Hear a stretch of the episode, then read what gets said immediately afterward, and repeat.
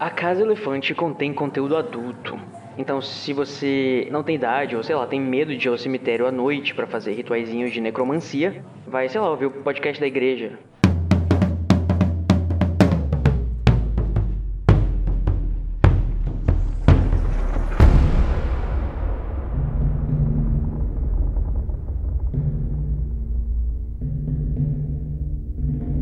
Olá, sejam bem-vindos à Casa Elefante.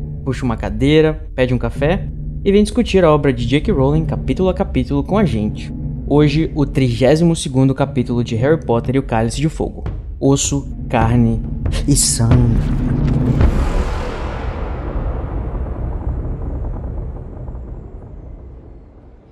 Os nossos episódios, eles sempre levam em consideração os acontecimentos de tudo que já aconteceu no mundo bruxo. Todas as obras que já foram publicadas, todas as entrevistas, tudo. Então, se você não sabe o que que fez Pluft quando tocou no fundo do caldeirão, volte mais tarde. Muito bem, gente. Eu sou o Junior Code. É, e essa voz hoje é porque eu estou morta, né? Fit enterrada. Estou com meus velhos ossos aqui, sem servir para absolutamente nada. Ainda bem que eu vim aqui de chave de portal, porque eu não aguentaria andar de qualquer forma, né? Mas, ainda bem que eu não estou sozinho, né? Eu tenho companhia aqui nesse cemitério delicioso. Estou aqui com o Daniel Filho, que está cansado de dar a sua carne, a sua mão direita pro seu chefe. Pode entrar, Daniel. Pode aparatar, pode ser transportado. Menino, eu tô até com medo de entrar, porque não tenho mais as mãos, daqui a pouco vou ter que dar os pés. né, socorro, o que, que eu tô fazendo aqui? Socorro, eu vou morrer.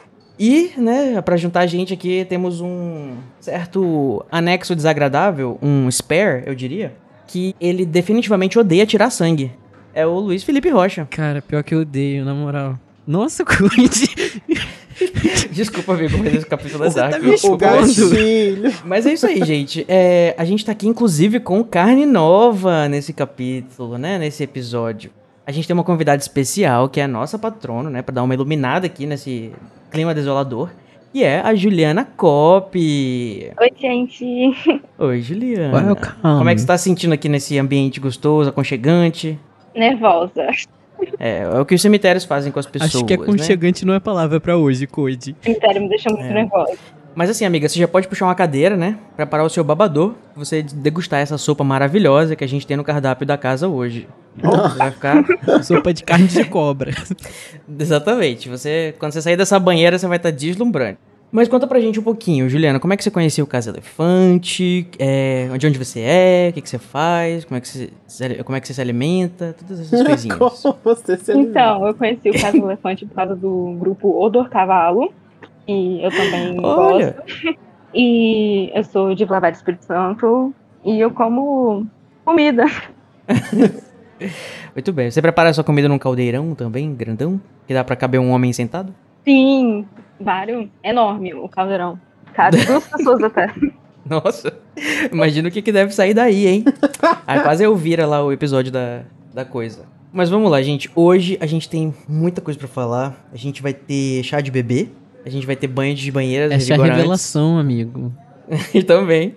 Né? A gente vai ter sais de banho 100% naturais. A gente vai ter punhais muito, muito afiados. Líquidos fosforescentes. Nesse capítulo de título que mais parece um item de menu de churrascaria. Então, se você quiser participar do nosso podcast, né, seja participando aqui como a Juliana, né, só precisa ser padrinho da gente no nosso PicPay, mas também você pode colaborar de várias formas, né, seja compartilhando com seus amigos ou interagindo com a gente nas redes sociais. E como é que faz pra interagir nas redes sociais, Luiz? É só você procurar a Casa Elefante em qualquer rede social. A gente tá lá no Twitter, no Facebook, no Instagram e também no TikTok. E você também pode entrar em contato por e-mail, que é acasaelefante.animagos.com.br. E além disso, nós temos um grupo no Telegram e um servidor no Discord, onde a gente conversa com os ouvintes, fala sobre várias coisas, a gente joga RPG lá, a gente lê escreve fanfic, e a gente fala sobre um monte de controvérsia do mundo de Harry Potter, e a gente também faz uma listening party quando o episódio sai. Então fique atento pra entrar no- lá no nosso grupo, que é bem divertido. Pra acessar o grupo do servidor, é só clicar no link da descrição do episódio. Muito bem.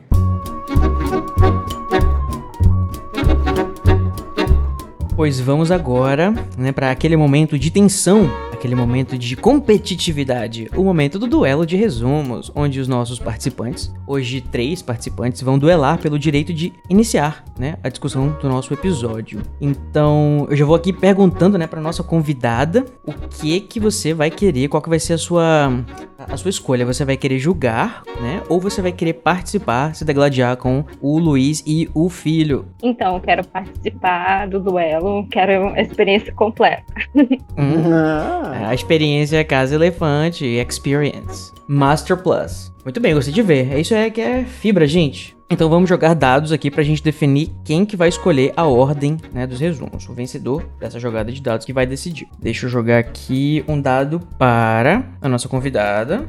Quem tirar o número maior vai escolher. Nossa convidada tirou 3. Olha que ainda dá, hein? Começamos Com bem. muita esperança. Vamos agora um dado para o Luiz Felipe Rocha. Deu 4. E nós temos também um dado para o menino Daniel Filho. E deu 2.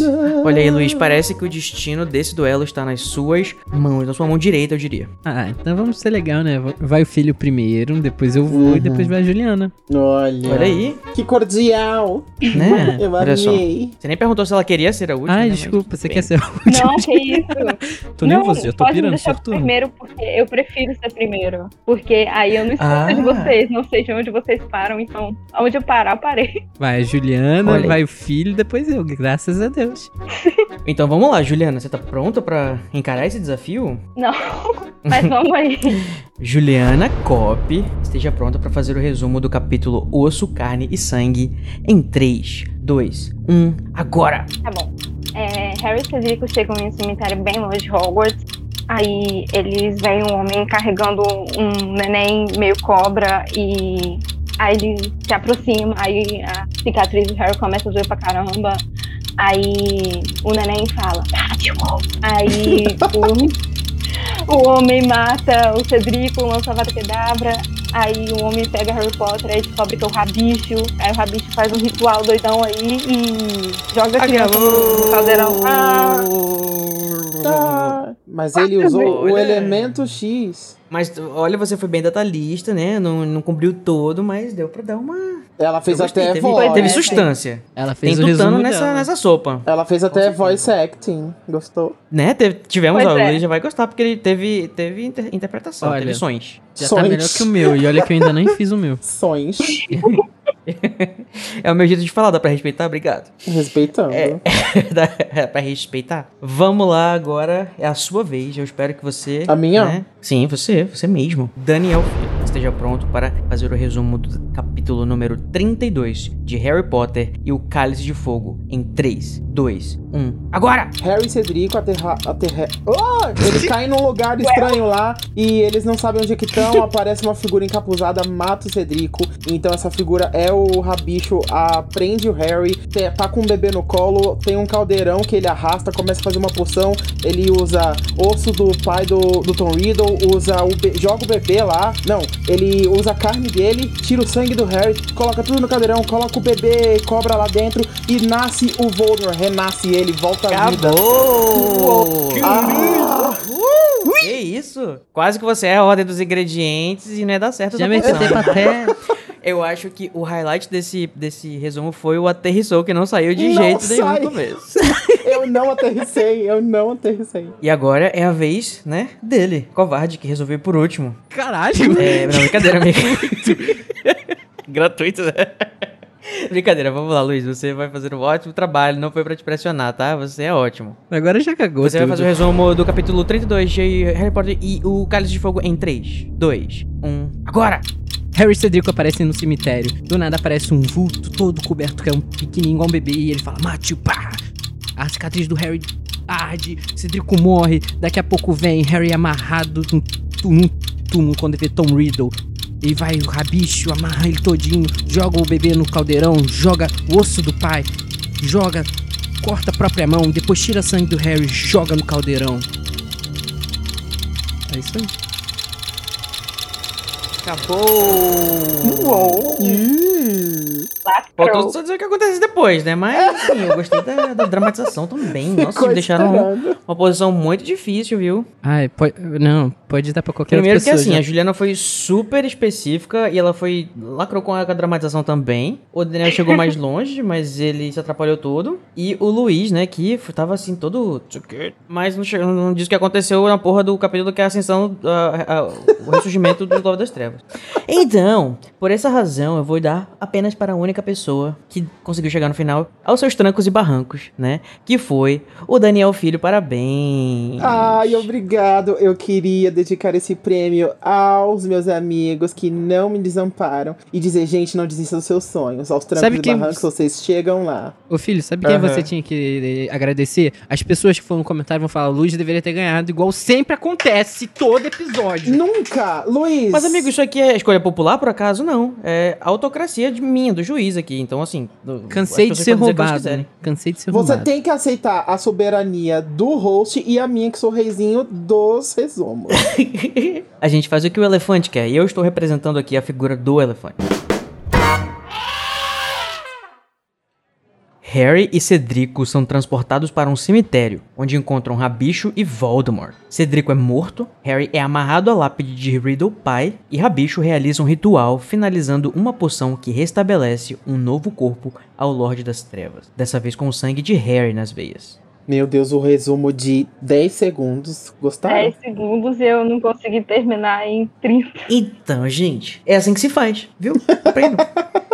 Então, gente, agora que nós temos, né, um vencedor, embora razoavelmente, né, seja questionável os, a- os métodos que ele utilizou para vencer. Vamos parar. Conta pra gente, Daniel Filho, o que, que você quer, por onde você quer começar? Eu gosto de guardar o melhor pro final, né? A sobremesinha. Crème de la crème. O creme. Então eu vou começar ali pelo, pela meioca. De uma coisa que me pegou enquanto a gente tava relendo esse capítulo. Que é a, par, a primeira parte do ritual, né? O primeiro ingrediente, que é o osso. E aí então o, o Rabicho tem que colocar o osso do pai do Voldemort no, no caldeirão. E... Nossa, já quer começar então no seco, assim, pro É. ritual das magias das trevas. Ai, Tô nem é. com roupa pra, pra Ah, é, fazer o meu mesmo. ritual. Esse, esse capítulo é assim, ó, papum. Chegou, matou, jogou, nasceu. Nossa, o melhor resumo deste Gostou? momento foi esse. Gostou do Amigo, resumo? esse seria o resumo vencedor. Chegou, matou. Jogou, Jogou. nasceu. Mandou, nasceu, nasceu. Então, é, e o que, me, o que me deixou pensando nessa parte é que o, o fato de, dele ter usado né, o osso do pai, que era trouxa, sendo que a mãe dele é, é bruxa, é puro sangue. A gente sabe que ele antes achava que era o contrário mesmo, né? Que o pai dele era puro sangue e a mãe era trouxa, mas ele descobre que é o babado é diferente depois, né?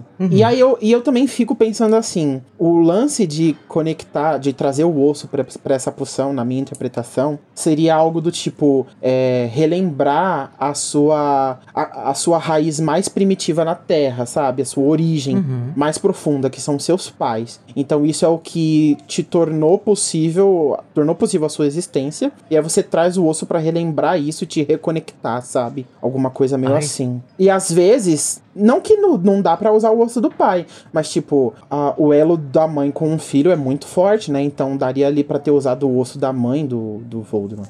É, eu tava pensando sobre isso é, enquanto tava fazendo a pauta, né? Porque o. Assim, o, o ritual tem passos muito claros, né? E a gente pode, inclusive, discutir nesse momento, também mais lá pra frente, sobre qual, de onde veio esse ritual, né? Porque a gente não sabe se essas palavras estão sendo escolhidas de propósito, se elas fazem parte de alguma coisa né, que já foi pré-determinada. Então, tipo, se o, se o Voldemort resolveu né, fazer aquele ritual, de repente ele desenvolveu a, a, a- a- ou não. Então, o fato de ele estar utilizando o osso do pai, né, e não da mãe, pode ser que já seja uma coisa premeditada pelo próprio ritual. Por isso que ele não pode usar o da mãe. Mas eu acho interessante que, assim, engraçado que ele tem o osso hoje no seu corpo.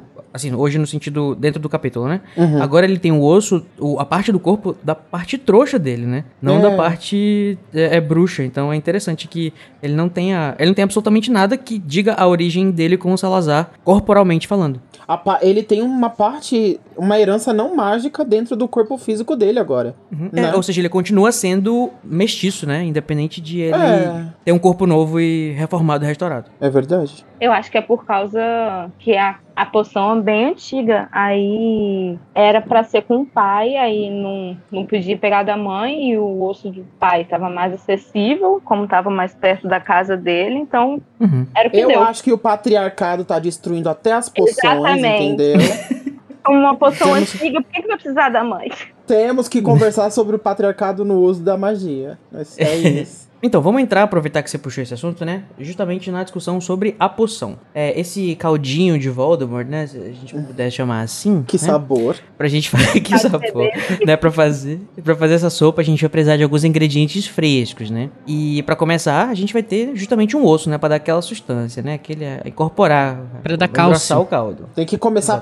A, a gente tem que fazer o alicerce, não é? Pra depois dar o acabamento na casa. Então, assim, né? Não sei que hora você tá escutando esse episódio, mas a gente vai falar de coisas pesadíssimas, tá, gente? Então, assim, se liga. Se liga, fica ligado, hein? Pode ter coisas aqui que deixem as pessoas um pouco, né? Com, a- com o arrepio no, no- no- no- naquele lugar. Aonde? Na mão? Mas o pior é que o rabicho pegou um fiapo de poeira do osso, não era nem o osso, era um fiapo de poeira, que antigamente era o rosto do pai do Voldemort. É. Aham. Tipo, já tinha passado muitos anos, né? E eu acho interessante que, basicamente, ele tem que proteger esse, esse- esses ossos aí, né? Porque vai que ele morre de novo, como é que ele vai voltar de novo se não tiver mais osso do pai? Hum, sim. Inclusive, eu até brinquei na pauta que, assim, se, eu- se ele morresse de novo e a gente ficasse esperando ele voltar, eu já saberia o que fazer pra o Voldemort não voltar de novo, né? Que é esconde esses ossos. Já dá uma limpa na, nos no túmulos mar. todos da, do cemitério lá. Já era. Esse Little Hagrid não, não vai ter mais cemitério. O, o- você falou sobre a questão no, né, da- do porquê do osso. Eu acho muito interessante a gente discutir é, nesse aspecto o que que qual que é a simbologia, é, é, o simbolismo, né, de cada uma dessas, desses itens, né, que são coisas muito muito fortes se você parar pra pensar, né? Talvez essa poção já até tivesse outros ingredientes antes, né? Porque já o, o Harry fala que ele vê o, o, caldeirão sendo arrastado como uma com alguma coisa parecida com água dentro, que pode pode até que seja só água, mas eu acho que não, acho que já tinha alguma coisa mais elaborada aí dentro. Não parece ser um tipo de coisa tão simples que você, com três ingredientes, consegue Uhum. reviver alguém. Complicado, né? E também tem aquela teoria, acho que acho que é da Lari, que assim, o- uma das- um dos motivos que o, que o plano, né, do, do, do Voldemort e do Juninho é tão longo que ele precisa de uma coisa a longo prazo, assim, é porque a, a poção precisava de tempo pra ficar pronta, né? É, tem uma, uma lenda celta que diz respeito a um caldeirão com uma poção que vai inclusive também dar a vida a uma, a, a uma pessoa, né? Que tinha que ser preparada essa poção por 100 anos e um dia. E se você parar pra pensar, não é nem tão diferente daqui, né? Não sei se foi, foi daí que, que a J.K. Rowling bebeu ou não, provavelmente não. Mas dá pra gente trazer isso junto também. Então, Koji, você sabe que a, a gente sabe que a JK é perspicaz, não é mesmo? Então, não- eu não duvidaria se ela tivesse usado isso é, no subconsciente até dela, sabe? Porque essas coisas, esse, esse tipo de mitologia já deve estar bem impregnado nela, é, até pelo local onde ela mora. Então, é, essas histórias, é, da mesma forma que a gente aqui vai ter nossas referências quando vai contar uma história do, do nossa cultura, a dela já deve ter- ser bem mais fácil por causa disso, sabe? Vem naturalmente. Inclusive tem em várias. é, é, a questão do caldeirão ser uma espécie de receptáculo que lembra um pouco um útero, né? Uma coisa que onde você prepara alguma coisa e essa coisa vai se formar ali e ela vai sair dali com outra função ou com é, essa ideia da transformação que o caldeirão tem, ela é presente em vários outras, é, outros mitos, né? A gente tem também na própria é, é, mitologia celta outro caso, né? Que tem, por exemplo, o- a, a questão lá do, do Branwen, que é um. que- aquele primeiro caso que eu falei é uma lenda da Caridwen, que é uma, uma bruxa que teve, sei lá, dois filhos, uma coisa meio bem e mal, e ela fez um caldeirão pra dar o conhecimento e não sei o que e tudo mais. E esse que foi de um ano e um dia. Mas essa outra é uma coisa que literalmente pessoas nasceram do, do caldeirão, né? Que é o, a- uma história de uma, uma outra feiticeira, né, celta, que produziu exércitos, né, através do caldeirão e tal. Ai, que bafo. E tem uma história também de uma das minhas heroínas gregas favoritas, né, a Medea, ou Medeia. É não- não sei Medeia é. em, É Medeia? em português. Sim, eu já li a português. história já. Que, inclusive, o nome dela significa você maquinar as coisas, né? A raiz tem alguma coisa a ver com você ser, ser, ser planejador e, e fazer as coisas, porque ela era uma, ela era filha da deusa da magia, né? A Hecate. E ela, enfim, ela fazia altas, altas poções, altas coisas e tal. E num determinado momento, um, um rei inimigo, né? Que, que não tava querendo deixar o boy dela, é, que era o, o, o Jazão, né? O Jason, pegar o trono que era de direito dele. Ela fez um, um truque lá com ele e falou assim: Eu vou pegar aqui esse carneiro velho, vou colocar ele nesse caldeirão na minha poção, ele vai sair novo. E eu posso fazer com você também. Você quer? Eu só vou precisar cortar você em pedaços. Aí ele falou: ah, tudo bem. Aí ela cortou ele em pedaços e falou: Ah, tá. Já morreu mesmo, então não vou fazer porra nenhuma, não. Agora o, o- é seu, querido, o, o, o trono. Pode, pode ficar. Então é tipo esse negócio da, da regeneração através do caldeirão, né? É, é um pouco de. Um, sei lá, um renil, um. Sabe? Um negócio. Um assim, renil, um spa. um creminho. Ô, ô, Code, nessa história da Medeia também não tem alguma coisa sobre depois rolar uma vingança e matar os filhos e cozinhar no, ca no Não, sim, sim, caldeirão? mas isso já não é mais relevante, eu acho. Tem Ah. caldeirão depois? Então, é- não, não, não tem a ver com o Renascimento, mas é que essas histórias antigas têm, têm muito uso do caldeirão e, e- e corpo da pessoa, sabe? É uma coisa muito Uhum. recorrente, assim. Tanto como para o uso, entre aspas, do bem, assim, pra pra fazer um, um bem pra outra pessoa, pra ela renascer, ou- mesmo que seja por, por intenção do mal. Ou então no intuito de vingança mesmo, tipo, pra matar, cozinhar e, e dar pra outra pessoa digerir o corpo que, que ela antes, que ela, que ela uma vez criou, sabe? Sim, a, a, a Juliana, por exemplo, que conheceu a gente através de um podcast de leitura de As Crônicas de Gelo e Fogo, né? Deve reconhecer é, essas coisas de magia de sangue, né? Que também tem lá na outra obra. Coisas que envolvem lá o, o próprio negócio lá de consumir carne das pessoas, que também meio que tem um, um lance específico. Essa poção da JK, eu acho que leva coisas bem mais dark. Por exemplo, sangue de unicórnio. É um- só Uhum. mesmo que deve levar sangue de unicórnio, algumas coisas da Berta, Jorkins, umas coisas muito macabras que não sei nem de onde a gente tenha tirado isso pra Não, fazer a poção. e assim, vale lembrar que é macabro a gente pensar nisso, mas a JK ela guarda coisa muito mais macabra de poção, como é pra fazer um. Fazer o Horcrux. Horcrux. Imagina. Uhum. Tem aquele lance que os editores falaram, né? Que era pra cortar, se eu não me engano, eram duas coisas. Uma das coisas era como fazer uma Horcrux e a outra como que o, o corpinho do Voldemort estabeleceu primeiro, né? O, o, o bebezinho, o bebê é, do, do demônio. E eu tenho algumas pistas que eu inclusive encontrei nesse capítulo que eu acho que eu tenho uma espécie de pista do que que pode ser. Porque assim, ó, existem duas poções. Tem a poção, essa poção lá do, da, do osso carne sangue, que é desse capítulo, né? Que faz ele voltar ao corpo adulto. E tem a poção que fez o, aquele espectro que a gente viu, né? Antes, virar um corpinho rudimentar que é o, que é o do Voldemort. E nesse daí, né? A, a gente. É uma das coisas que a JK já tinha também um outro ritual que ela tinha desenvolvido, mas ela não quis colocar porque, aliás, os editores, enfim, disseram pra tirar, como eu já falei. E nesse daí, a gente tem pistas de que foi usado, sim, sangue de unicórnio, veneno da Nagini, é, e talvez até partes da Berta. Eu acho que ainda tenho um pouco o lance de que talvez. Eu ainda acredito um pouco naquela teoria que eu falei como sendo uma coisa meio bizarra naquele dia do, do primeiro capítulo desse livro. É que eu acho que sim, pode ser que a Nagini tenha comido a Berta e regurgitado alguma coisa, sei lá. É bem bizarro, é bem nojento, mas acho que orna com, a, com, a, com o lance, sabe? Ou, ou gerado o bebê Voldemort. Porque o bebê Voldemort também, quando ele nasce, né? Ele nasce com ca- características ofídicas. Então parece que tem uma coisa muito séria de, de corpo e de cobra, né? Junto. Inclusive, eu voltei no primeiro capítulo, né? Pra ver uma coisa. Eu vi que assim, é, tem um foreshadowing pra esse capítulo já lá. Quando o Voldemort fala assim: É, Rabicho, você vai me ajudar com uma tarefa. Aí ele, o que, que é, Milord? O que, que eu vou fazer? Eu quero muito lhe ajudar. Aí o Voldemort fala: Ah, você vai fazer uma coisa que muitos comensais dariam a sua mão direita pra fazer. Só que o Rabicho nem sabia o que, que viria por aí, né? Ah, bicho, não conseguiu. E, inclusive ele fala depois assim: é, você vai vir a ser tão útil quanto a Berta Jorkins, olha só. E você pode interpretar isso de várias formas, né? Você pode dizer que vai ser tão útil quanto que ela foi útil para ele receber todas as informações que ele precisava. Uhum. É útil para dizer pra gente que ele matou a Berta Jorkins, que a gente não sabia isso ainda lá no primeiro capítulo. E é útil, talvez, se for a minha teoria estiver correta, que assim como ele usou partes do rabicho para restabelecer o seu corpo, pode ser que ele tenha usado partes da Berta também para fazer o seu corpo anterior. Eu também Vocês acho. acham que eu tô viajando muito? Eu gosto de pensar que isso é verdade, porque. Não que é, tipo, bater no materno, mas, tipo, cogitar assim, ai, tomara que isso seja verdade, porque se a JK teve que tirar, né, alguma coisa, porque tava pesado demais pra a faixa etária do livro, a- ela colocou esses. Essas pistas, assim, pra não. pra ideia dela não se perder, né? Pra não ficar. não ficar sem a essência do que ela tinha pensado e teve que tirar que, a- o que antes estava escrito na lata, ela colocou camufladinho, sabe? Eu gosto. E, a- e ela é uma baita detetive, então, assim, faria até sentido, sabe? Eu também acho que é- ele pegou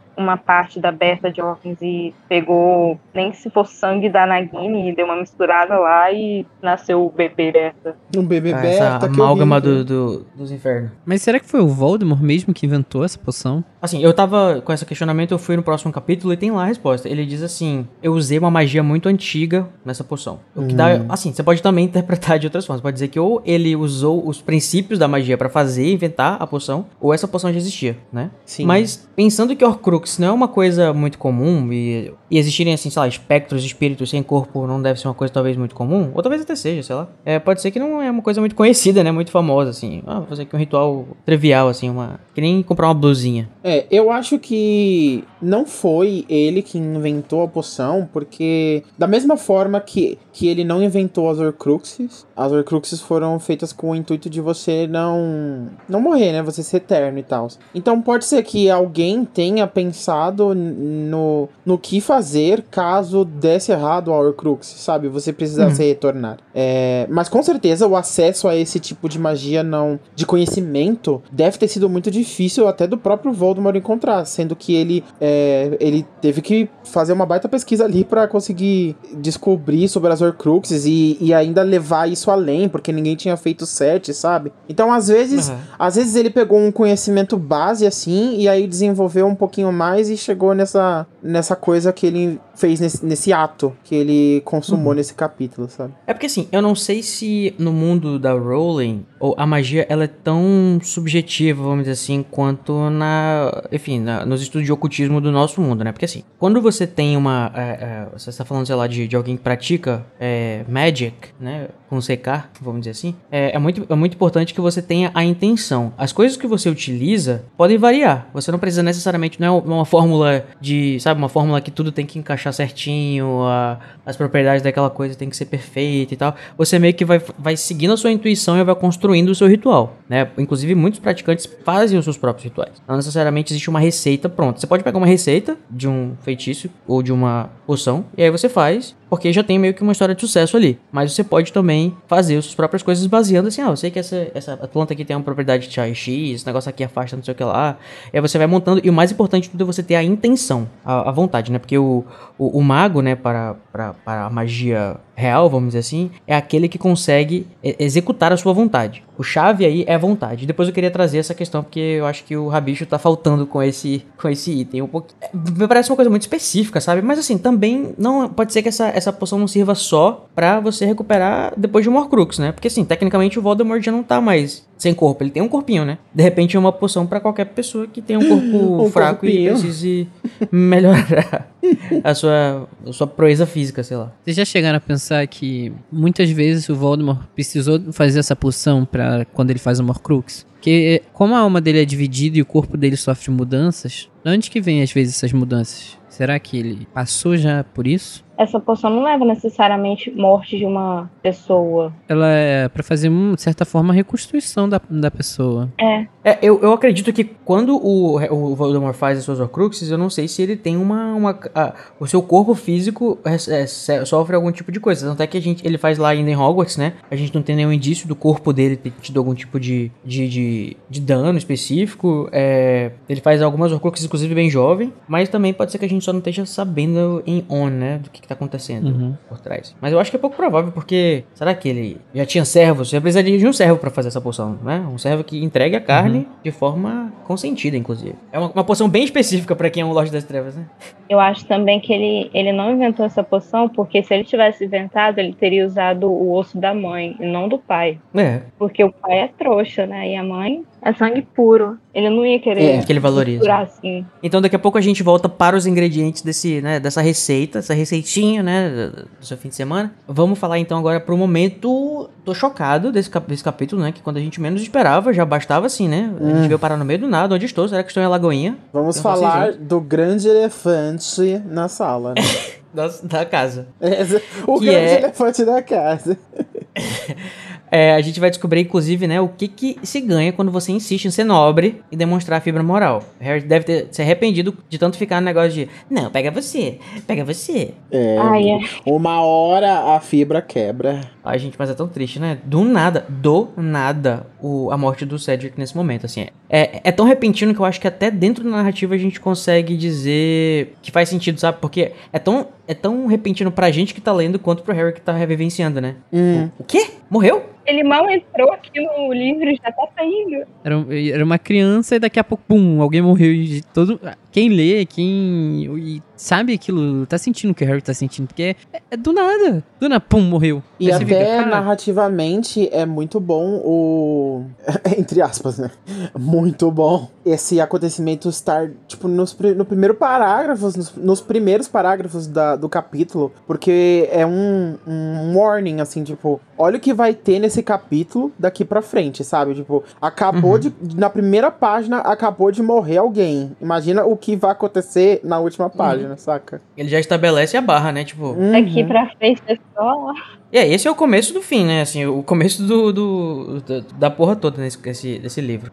É. da saga, né? Pra gente, inclusive, pode dizer assim. Mas falando sobre essa morte, né, inesperada, tem algumas pessoas que acham que o... Que, que não, não se portaram muito com o Cedric nessa hora. Tipo assim, ah, morreu, mas o que que tá acontecendo, sabe? Você ignora um pouco a, a presença dele aí e a, e a morte dele em si.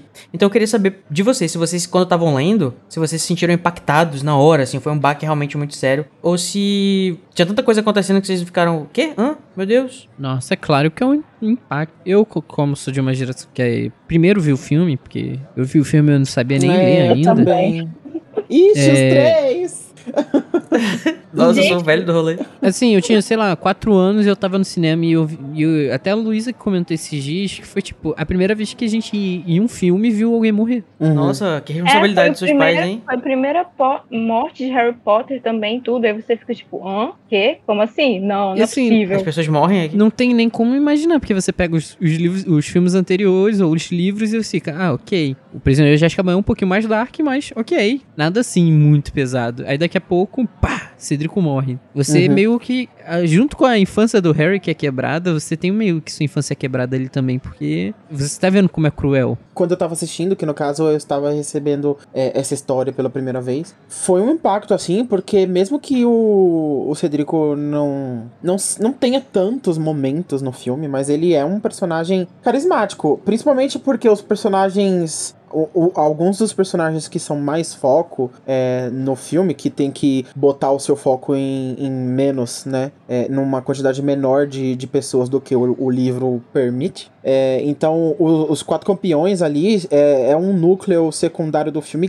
bem presente. E é óbvio que a gente vai gostar mais do Harry, né? Afinal. Mas eu imagino que entre Cedrico, Krum e Fleur, o Cedrico é o segundo mais chamativo ali, sabe? Ah, e- É o mais principalmente pra- queridinho também. é o mais queridinho, principalmente pelo fato dele ser De o Hogwarts. segundo campeão de Hogwarts, exato. Então, mesmo que ele não tenha tanta presença de tela, é, quando a morte dele acontece, gera esse impacto, mesmo que momentaneamente, assim, sabe? Então, se a gente tem esse impacto com a experiência do filme, eu imagino que quem leu é, teve isso em dobro, porque o Cedrico tem muito mais tempo nos livros pra desenvolver do que um filme jamais terá, né? Eu ia perguntar justamente isso. Eu ia perguntar se vocês sentiram emocionalmente o impacto também, né? Não só o, o negócio ser repentino, ser a primeira morte que vocês vivenciaram na saga e alguns até em qualquer obra de ficção, mas o fato de se vocês se conectaram com o Cedric antes dele morrer, né? Se vocês têm essa, tinham essa, essa experiência, porque eu, francamente, pra vocês não, não, não tinha nenhum tipo de, de ligação com ele, é, nem pelo filme, né? Quando eu vi a primeira vez pelo filme, até lendo, assim, eu, eu já li algumas várias vezes, eu acho o Cedric um personagem legal, assim, e tal, mas não tenho uma conexão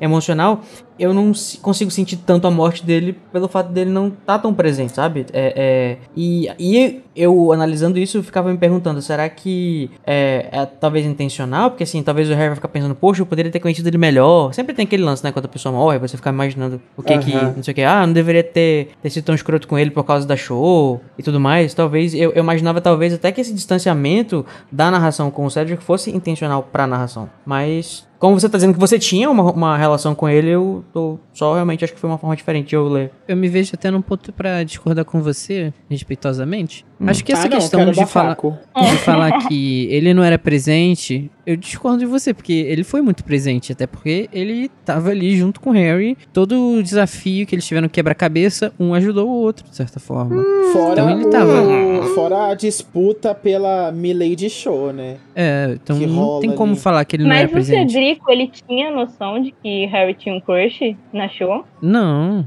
Pois não, é. é, é, não. Mas é que assim, o Harry em vários momentos fala do Cedrico como. como. É, pra o Harry, o essa. Chad que roubou a, o Chad que roubou a show, né? Isso, Que obrigado. Pra o Harry, essa disputa é real. Tipo, o Ce... a Show é minha namorada, É. ela não sabe, e o Cedrico é meu rival e ele também não sabe. Sabe?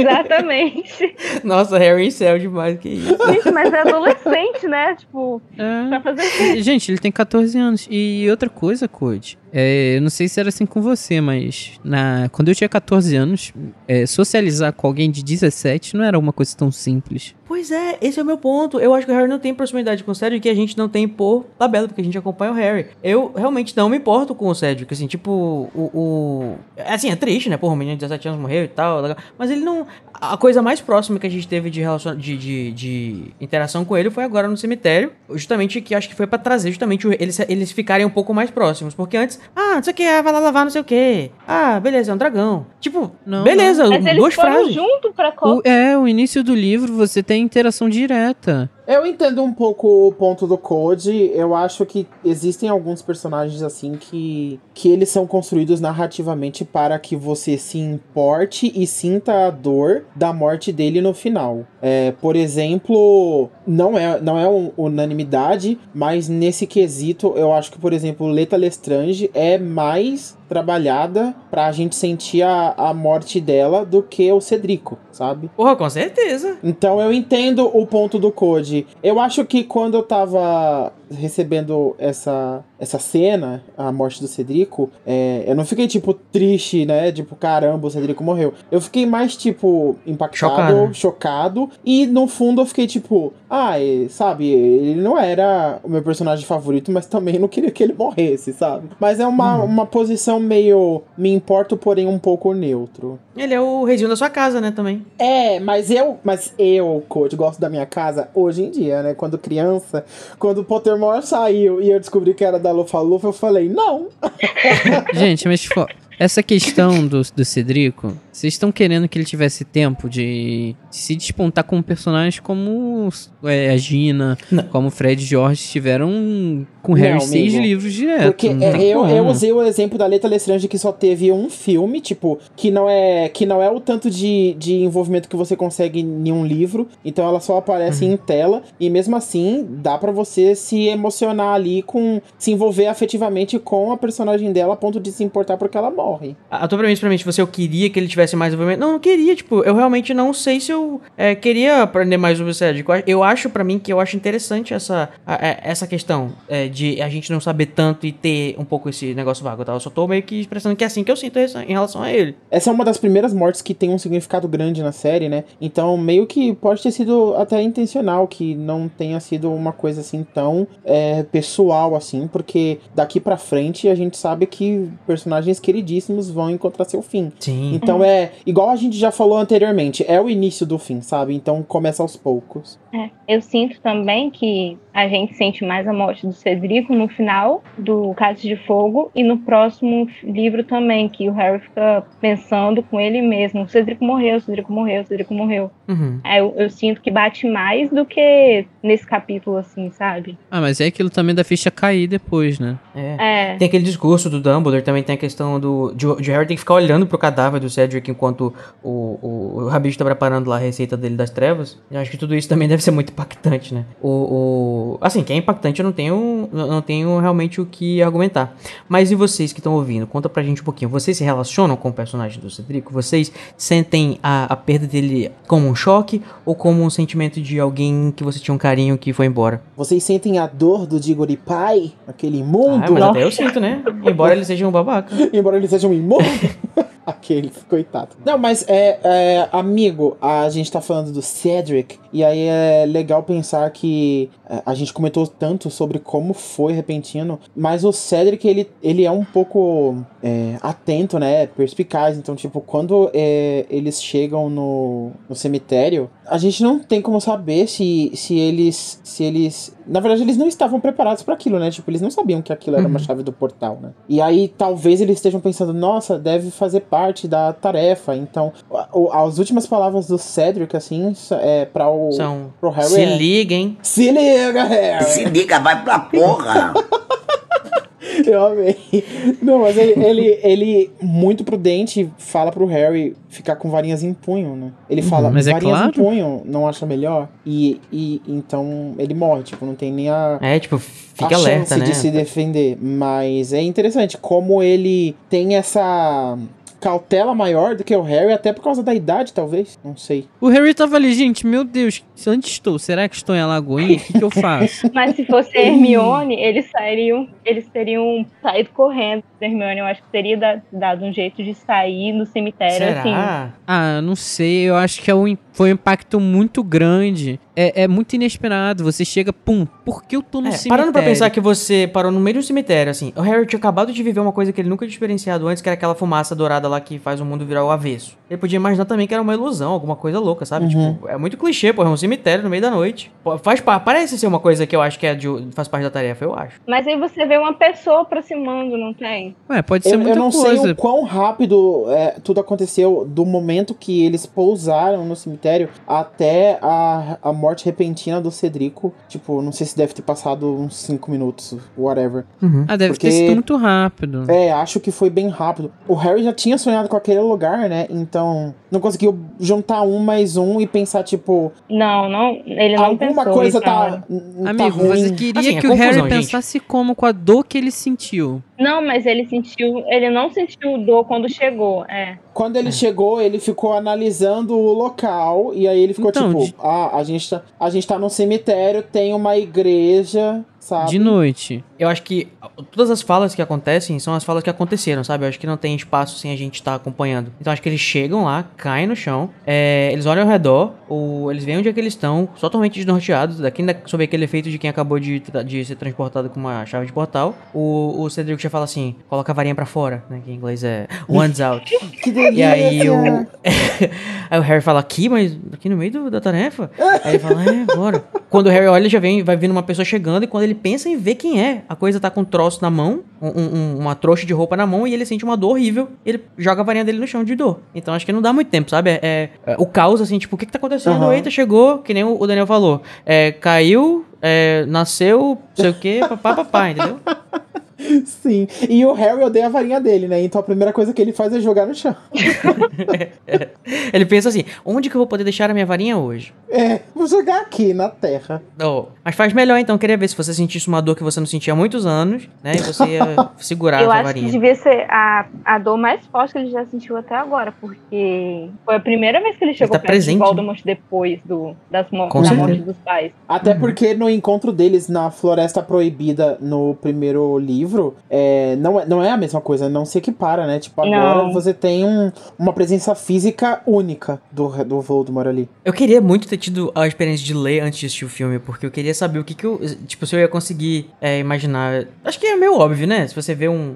Você já sabe que o Voldemort tá bebê, aí tá vendo um cara com. carregando o bebê. O, o estranho devia ser pro Harry, porque eu acho que ele tava pensando, será que eu tô sonhando? Porque eu tava vendo essas coisas num sonho, mas eu já. Esse lugar aqui é meio familiar, aquela casa lá no topo. Ou não, né? Porque ele também tava vendo a casa mais por dentro. Ô, Cody, mas a gente não sabe que o Voldemort é um baby. Porque todas as vezes que ele aparece nos sonhos, a poltrona tá de costas e o Harry só escuta a voz. Hum, então o Harry não consegue ver o Voldemort quando ele vira poltrona e não consegue lembrar. Hum, hum. Quem vê foi o, o velho no sonho, que o Ah. velho trouxa. É porque a gente discutiu tanto esse negócio né, lá né, até agora, várias vezes, que tem esse negócio até do ponto de vista, né? Tipo, quem, de quem era o ponto de vista do sonho e tudo mais, que eu fiquei confuso. Mas olha só, muito melhor. bem. Porque se ele tá vendo um negócio ali que ele não sabe muito bem o que é, né? Se ele não sabe o tamanho, vamos dizer assim, do Voldemort, é, fica muito. dá um suspense muito maior, né? Que esse troço aí que tá sendo carregado é, roupa, é. assim, ele realmente não sabe o que esperar do que tá acontecendo ali. Tadinho. Acho que esse capítulo é um daqueles que você tem emoções muito interessantes na primeira vez que você lê, e emoções muito intensas também quando você tá relendo, porque Aham. você fica muito tenso relendo, porque você sabe o que, que vai acontecer, você sabe que vai dar merda. Dá uma vontade de ajudar os personagens, mas tipo, o que aconteceu? Aconteceu. Eu fico meio nervosa, porque eu fico pensando, meu Deus, por que você não saiu correndo? Porque, tipo assim, o, o- o sucesso do Harry no final também se dá ao fato de ele ter chegado no final desse capítulo como ele chegou, né? Então. Aham.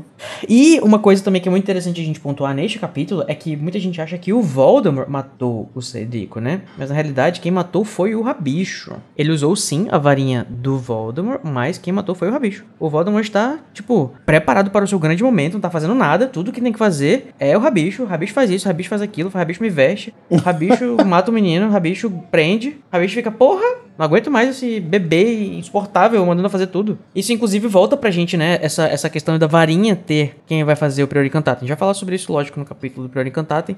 Mas assim como aconteceu lá na Marca Negra, né? Foi outra pessoa que usou a varinha do Harry pra fazer a, a Marca Negra. O, aqui nesse caso também é outra pessoa que usa a varinha que vai fazer o Priori Cantatem. Então, né? Não é ligado com o bruxo, é ligado com a varinha. É. Mas assim, eu acho interessante o que você falou, né? Que o, o, o Voldemort fala, mate o outro. E não tinha muito o que fazer nesse caso, mas a tradução acho que empobrece um pouco essa frase. Porque se você lê é no original, né? O Voldemort fala, é, kill the spare. Spare seria tipo aquele que tá sobrando, aquele que tá ali, tipo, né? Não, não é o. É, é- reduz a, a. tira até a humanidade, fica, vira um objeto, uma coisa, um, um pneu step, sabe? Uma coisa assim, sabe? Um negócio. Uhum. Joga fora, joga você fora. Rebola, como dizem em alguns lugares. Rebola. Voldemort E- sussurra no ouvidinho do rabicho.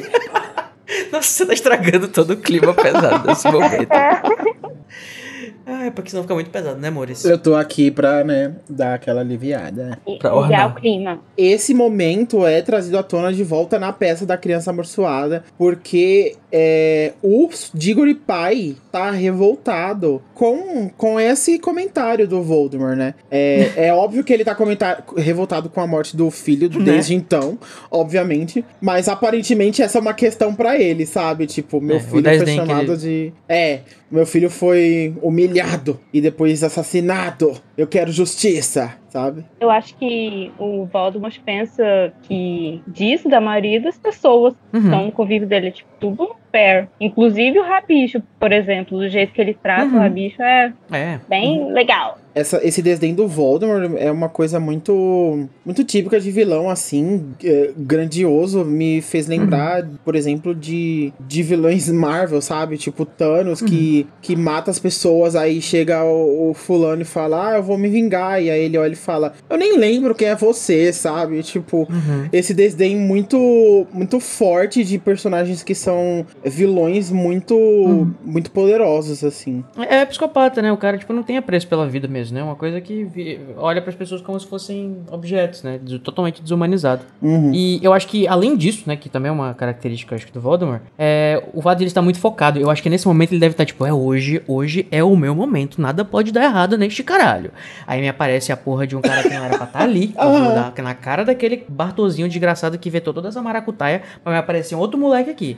Mata essa porra. Aí agora eu vou não sei o que. Bora. A bicho pega não sei o que. Sabe? Acho que ele tá. Vamos, vamos resolver esse negócio. Eles na reunião pós-renascimento. Que que foi aquilo, Bartô? Aquele garoto Porra. tá na sua conta, viu? Aquele garoto não fui eu, não. é, ele falaria se ele se importasse, né? Provavelmente ele não se importa, mas. É, sim. Ele ia dizer, ah, tava lá. Na tipo. nossa versão. E eu acho interessante que, assim, uma das coisas que eu me, me pergunto, né, um, um questionamento, né, da magia, da questão de como funciona a magia, as maldições e tal, é que, assim, ao passo que o Voldemort tá totalmente focado e dessensibilizado pra isso, né, acho que ele deve estar só muito ansioso porque vai acontecer, é o dia dele do retorno e tal, é, o, o Rabicho está extremamente medroso, ele tá mu- muito apreensivo, tá morrendo de medo, sabe o que ele vai ter que fazer, tá se cagando de medo, e mesmo assim ele consegue produzir um Avada Kedavra de primeira, assim, né, com, com, o, com o Cedrico. E eu, quando eu li, eu fiquei assim, ué, mas não precisava de, sei lá, de ódio ou de uma, uma vontade muito grande de você matar aquela pessoa, uma coisa difícil de fazer. Só que talvez por ser comensal, né, ele deve estar tão treinado, ou então ele tá também, talvez esse, esse medo que ele sinta pode ajudar na produção. O que, que vocês acham? Acho que o, o, o medo ajuda, amigo. Porque o medo dele é ir contra o Voldemort. Se ele não desobedecer o Voldemort, você ameaça a vida dele. Então acho É. que esse, essa sensação ele deve transferir, transferir pro Pois feitiço. é, mas o feitiço não, não age por medo, ele não funciona com medo, ele funciona com raiva. Não, o feitiço funciona, não funciona com a, a intenção de matar. Tipo, É, é,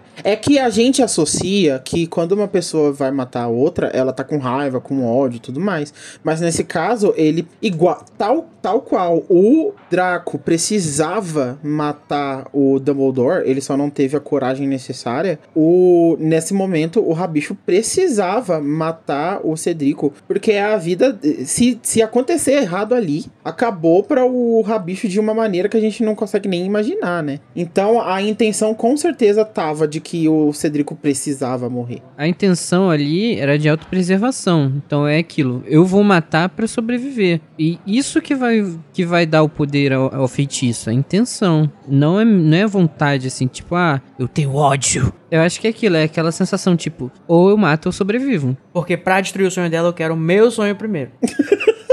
eu acho que pra começar, matar uma pessoa é tão banal que, que não devia ser nem, nem difícil nem pro rabicho, assim, tipo, ele devia estar cagando, tipo, ah, resolver isso agora, pronto, lavada que dava. E, e vida que segue. É, Uhum. o, eu não lembro se a gente tem acesso ao que, que precisa de fato para fazer o Avada Kedavra. Eu tô aqui criando umas presunções, né? Dizendo, porque eu sei que a gente sabe o que precisa para fazer o crucio, que você tem que estar com vontade, com muita raiva para torturar a pessoa. Então acho que eu fiz uma associação meio direta. Mas realmente, eu tô baseando aqui nos sentimentos mais simples, né? Que é raiva, ou medo, ou autopreservação. Mas na realidade a intenção é uma coisa mais, mais complexa, né? Que pode ter um pouco de cada coisa. Então vai ver, ele quer muito fazer aquilo, ele precisa muito fazer aquilo, ele conseguiria. Tal qual o Draco provavelmente conseguiria também matar o Dumbledore, por mais que ele tivesse cagado de medo. Sim, Naquela hora. é, é, Eu acho que em qualquer feitiço, com certeza a intenção é uma parte, uma porcentagem muito grande da razão do feitiço dar certo, né? Tipo, o próprio Akio, por exemplo, você precisa focar e, e, e ter a intenção de trazer aquele negócio pra perto de você, aquele objeto em específico, sabe? Uhum. Então eu acho que isso, de certa maneira, deve se abranger qualquer tipo de feitiço, talvez. Mas inclusive medo? Não, tipo, você pode ter medo de fazer alguma coisa, mas mesmo assim reunir a coragem necessária pra fazer, porque você tem um outro motivo que se sobressai ao seu medo. É, normalmente, é, o medo também é uma, é uma sensação muito forte. É uma das. é, o medo, o amor, o ódio são. O, assim, medo, o medo faz a gente agir ou paralisar. É. E no caso do, do Rabicho, fez ele agir. né? Verdade, verdade. Então é isso aí, gente. Depois dessa aula de como fazer magia das trevas, né? Depois agora, agora a gente vai aprender como faz rituais com, com pedaços humanos. Não, ainda não. Mas. é, eu queria só trazer rapidinho um momento, né? o What the fuck, um momento de a gente imaginar também pelo olhar do Harry o que que é ele vivenciar o feitiço que matou os pais dele, né? Tipo, acontecendo ali do lado dele, do nada, naquele momento, deve ser uma coisa muito. Um pouco parecida, por exemplo, lá com o Neva, né? Que o, que o Bartozinho torturou a aranha na frente dele. Ele também matou a aranha, né? Mas eu acho que uma pessoa morrendo aqui do lado dele com o mesmo feitiço deve ser uma coisa. Deve Sim, abalado deve ele. ser a- amedrontador, sabe? Tipo, E isso, aí depois o pessoal fica puto com o Harry, que ano que vem ele tá muito chato. Ai, esse menino tá insuportável. Porra, gente. ninguém passou um terço do que ele passou, sabe? Uhum. É, e um monte de gente falando que ele é mentiroso, a Umbridge dando detenção pra ele o tempo todo. E uma coisa também que é interessante a gente pontuar, já que a gente tá, né, analisando com detalhes esse capítulo minúsculo que a gente tá conseguindo tirar, tirar o suco de pedra, ele mata o Cedrico com a varinha do Voldemort, né? Que é uma varinha muito especial, né? Que tem uma conexão com a do Harry, que vai dar toda a questão do, do Peter Encantado depois. E essa varinha, é interessante que o, ela foi parar aí, né? Tipo, o- é a varinha original do Voldemort, né? E ele consegue recuperar a varinha dele original, que provavelmente foi coletada lá na, lá na casa dos Potter, em Godric's Hollow. Acho que é a única explicação, né? O, Rabi, o Rabicho foi lá e pegou. É, como se a varinha tivesse ficado nos escombros durante todo esse tempo e, e aí o Rabicho, no intervalo do, do livro anterior e este, recuperou ela lá em Godric Hollow. Ah, gente, mas Uhum. assim, convenhamos que recuperar uma varinha no mundo mágico é fácil. Com você indo no local, você consegue recuperar a varinha. Isso daí é o de menos. Ele encontrou a varinha de uma lenda. Mas, mas, ô Luiz, a gente tá falando de muitos anos se passaram desde Sim, a ele queda de encontrou a varinha de uma lenda. Ah, mas será que, tipo, a casa lá dos Ficou do jeito que tava? Deixaram tudo lá, inclusive a varinha? Eu tenho, Amigo, tendo a o pensar que Harry ele, foi lá e a casa não tava toda destruída ainda. eu acho mais provável que ele tenha conseguido pegar a varinha logo depois do que 13 anos depois, lá nos escombros É, eu também. Então, a, a J.K. Rowling disse, a, a própria J.K. Rowling disse que o Rabicho pegou, né? Não era, eu achava que isso era especulação de fã, mas confirmamos aqui que ela mesma disse que ele pegou dos escombros. Ela não diz quando, né?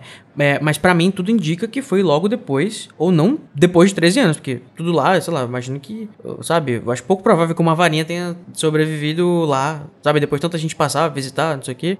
Mas também eu acho um pouco estranho isso, porque se o Rabicho foi lá e pegou, ele pode se transformar em animago portando uma varinha, né? Ele pode pegar a varinha, se transformar em animago e essa varinha vai ficar, sei lá, enfiada no cu dele, não sei. É que nem o que acontece, né? Um animago, se ele se transformar com a varinha, quando ele se transforma, a varinha tá na mão. E ele não tá com a varinha do, do, do Voldemort lá no terceiro livro, né? Ele tá sem varinha. Ele precisa pegar uma varinha pra conseguir se, se, se transformar. Por causa do feitiço lá que proibia ele de se transformar em animago. Então, não sei. Ah, a gente sabe que ele é mó medroso, né? Então, será que ele teria a pachorra de usar a varinha do antigo Lorde? Talvez não. Ele deve É. ter pegado na casa dos Potters, deve ter guardado num lugar super ultra mega secreto e quando ele soube do que o Voldemort estava voltando, foi lá e pegou. Ah, mas gente, convenhamos, é meio irrelevante quando ele pegou, né? O importante é saber que ele pegou. Não, é porque, tipo, pra isso que eu tô dizendo, né? Eu, eu- acho que faz mais sentido lógico que ele tenha guardado em outro lugar. Mas eu acho que eu teria feito muito diferente, né? Eu não sou rabicho, graças a Deus. Mas eu teria guardado comigo, porque qualquer coisa eu tenho uma varinha, pelo menos, né? Gente, se vocês tivessem pego a varinha do Lorde das Trevas, comenta aí pra gente, falando nos comentários o que vocês teriam feito. Sugestivo, hein, Luiz? Mas assim, enfim, ele tá com a varinha do, do, do Voldemort e pelo visto ele só tá agindo de acordo com as ordens do Voldemort, né? Que eu acho que o Voldemort não deve deixar ele ficar usando a varinha pra tudo, né? Não, Com com certeza, certeza. não. É a porra da minha varinha, respeite a O varinha do Voldemort mestre. deve, inclusive, estar se coçando de ter que deixar o Rabicho tocar na varinha. Sim, e ao mesmo tempo que o Voldemort é esse mestre impetuoso, né, que distrata o rabicho e não precisa dele, age como se ele fosse spare, é uma criança desamparada que levanta a mãozinha pra ele carregar, sabe? Em determinado Sim. ponto do, do capítulo. E isso é muito bizarro, eu acho muito interessante esse contraste, essa dualidade. Ô, amigo, qual o poder, de fato, o Baby Voldemort tem? Porque, tipo, ele é um ser indefeso. Tipo, se Rabicho tentasse... É claro que, com certeza, Voldemort tem o, o poder da, do fandom dele, né? que, que, que O influência, poder de influencer dele, né? Isso, de influencer digital, o- esse poder é claro que Voldemort detém. Então, assim, Rabicho não sairia ileso caso decidisse é, ficar maluco e dar um fim a Baby Voldemort. Mas, assim, o, o, o Baby Voldemort, o próprio, que poder será que ele teria é, de fazer alguma coisa pra se defender caso, sabe, ele, ele parece ser, igual você falou, uma criança desamparada, né? Gente, tem gente que se apega ao Bolsonaro que tá em declínio, gente. Eu tenho três alternativas: estar preso, ser morto ou estar preso. Pô, que eu fico pensando. Inclusive, eu lembro pensando disso. Eu lembro do, do momento que o, o- ele joga, né? O, o- que o Rabicho joga o, Voldemort, ia dizer o Bolsonaro, na, no, no caldeirão. Ai, que e aí ele fica, o Harry fica torcendo, né? Tomara que morra, tomara que morra, tomara que se afogue. que se Aí eu afogue. fico lembrando daquele meme do batismo do Bolsonaro que, tipo, afoga essa porra.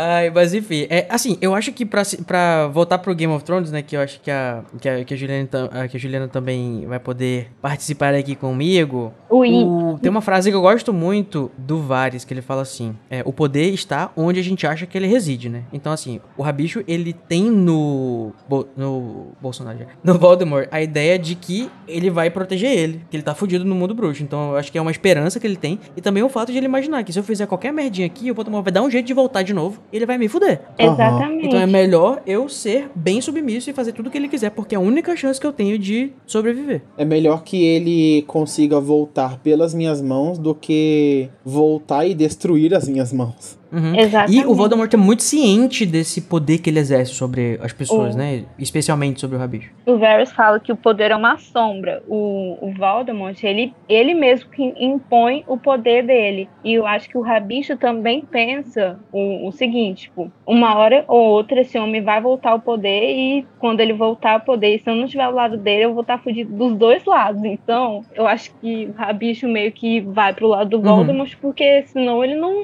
Ele tá errado dos dois lados, vamos, vamos pensar assim, Uhum. sabe? Não, convenhamos, o, Rabicho, se ele não tivesse voltado pro Voldemort, o Voldemort ressurgindo, ele não ia sobreviver de nenhuma forma. Porque Não. O Voldemort não confiava nele porque era uma pessoa que o Voldemort sabia que já tinha traído os próprios amigos. Então, pra atrair o Voldemort seria um pulo, sabe? E por incrível que pareça, ele não traiu, né? Não lembro de nenhuma traição. Traiu, entre aspas. Depois. Ele só traiu sem querer, É. né? O corpo dele traiu. Quando ele deixa o Harry sobreviver, ele traiu. Tá pagando? Tá pagando, mas ele traiu. Tanto que ele morreu por isso. E o, e o Voldemort esperava isso, né? Mas a gente pode falar sobre isso no próximo É. Gabiato. Mas, vol- voltando a falar sobre a, a dualidade, né? Eu acho muito interessante a. a- eu fiquei pensando na hora que ele derru coloca assim o, o rolinho do, do Voldemort no chão, assim, pra poder cuidar do caldeirão e arrastar o caldeirão, porque ele não pode usar a varinha pra, pra isso, eu acho, porque o Voldemort não quer que ele, quer que ele carregue o caldeirão.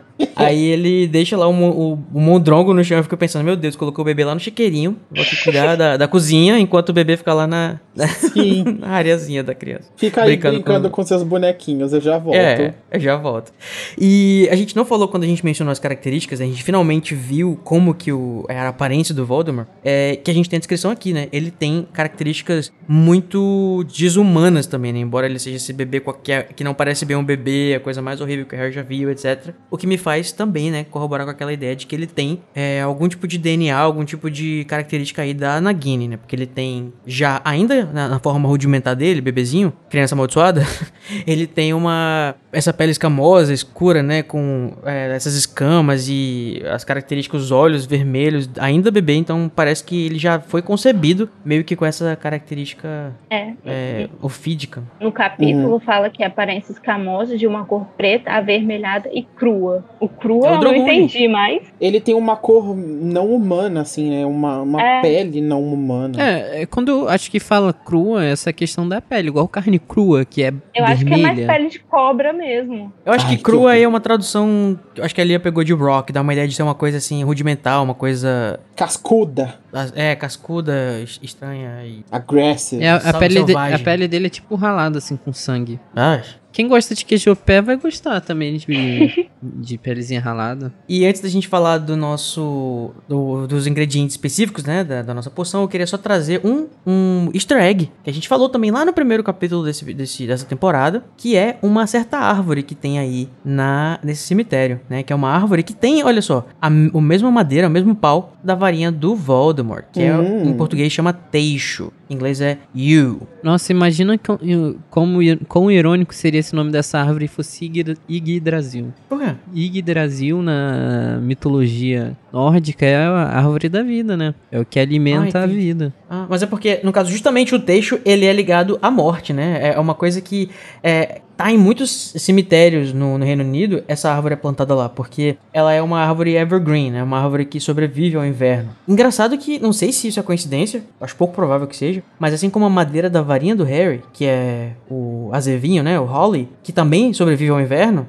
a varinha do Voldemort também. É uma das, da- das poucas árvores que tem pau de varinha, né? Que sobrevive ao inverno. Perenes, né? Que sobrevivem um ano todo. Isso é muito interessante, essa, esse ponto em comum que elas têm. Embora uma seja associada mais à morte, né? Que é a do Voldemort. E o, um dos motivos, né? Que essas árvores são plantadas em cemitérios é porque são, os cemitérios são lugares fechados, né? Que os animais não vão entrar. E essas árvores po- possuem um tipo de veneno que pode ser nocivo aos animais. Olha aí, tem um tipo de veneno. Gente, Voldemort. tem ponto sem nó aqui? Não tem, né?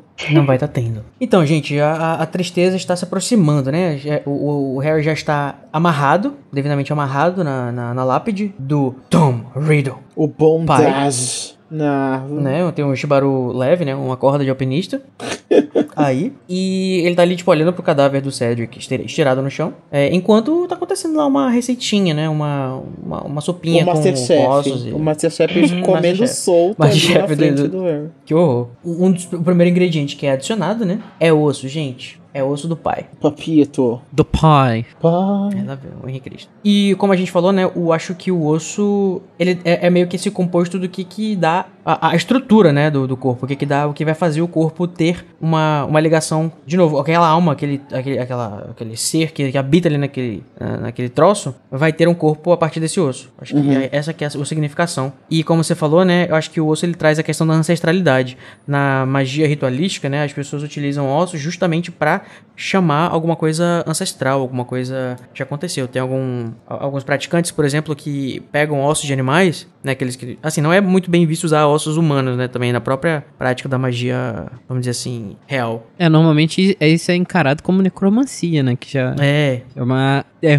é bolado até pra magia normal que a galera fica. É. Caralho. E também porque não é fácil de conseguir, né? Você não consegue achar osso- pegar ossos humanos de uma forma legal. Então eles geralmente pegam ossos de animais e eles às vezes tentam fazer uma, uma, um feitiço de você unir o seu animal espiritual naquele osso. Aquele, como se aquele osso fosse conter aquele espírito, entendeu? Que você, um guia, um, enfim, o seu animal espiritual, alguma coisa assim. Acho que tem muito desse negócio, né? Tipo, o osso segurar, ele é, ele é o suporte da, da- do que vai estar em cima. A literatura fantástica tem muito desse dessa conexão entre osso e alma, sabe? Tipo, eu, eu percebo isso lendo alguns outros livros de fantasia que tem magia, por exemplo, e é comum ter frases do tipo quando tem uma assombração no recinto, daí a pessoa sente um frio que gela o osso, sabe? E Uhum. e, e tem e ela só sente essa, essa só tem esse sentimento quando tem uma alma no, no lugar ou esse esse negócio de I can feel it in my bones sabe a galera tem tem faz muito essa ligação então é, é, é uma prática comum até na linguagem Tá bom, gente, mas enfim, chega de falar de osso, né? Tá é osso duro de roer, esse osso. E vamos agora para um outro trocadilho fuleiro, né? Que é a carne, né, gente? Que a gente sabe que é fraca. Rabicho, fraco. ah se encaixa demais O, o osso, ele é do pai que foi é, tirado sem saber, né? Pego escondido, né? No sigilo. Mas a carne tem que ser dada por um servo de bom grado. Que é uma coisa que há quem discuta que era o que o Rabicho estava fazendo, né? sim Ele tava lá meio gaguejando, não sei o quê. Mas Ah, como a gente falou, o grado, importante é a bom grado intenção. não deve ter sido, né? Porque ele não tava É. agradecido em dar a, a mão. É, ele tava coagido praticamente, né? É. Eu- acho interessante que a carne, né, falando o músculo, né, de certa forma, que é a carne, né, tem a ideia desse negócio de, de o, que, o que move, né, a, a nossa, a- as nossas intenções. Por isso que eu acho interessante ser a carne de um servo, que é quem faz o trabalho pesado por ele, né, inclusive nesse capítulo. O Rabicho tá fazendo tudo pra ele, carrega ele, pega ele, joga pra cá, não sei o quê. É, ele tem sido o corpo. Ele tem sido a força do Voldemort, né? Uhum. Eu diria até que ele tá sendo a sua mão direita, Luiz. Olha só. olha só Parece até que essa poção foi feita exclusivamente, né, pra um Lorde das Trevas, né? Porque a pessoa tem que ter servos. Ou alguém muito rico, não sei, um, um burguês, talvez. ou fãs no Instagram É. Por que você chama os seus fãs do Instagram, os seus followers de servo, amigo? e quem disse que eu tenho fãs Você tem apenas fãs, você tem OnlyFans.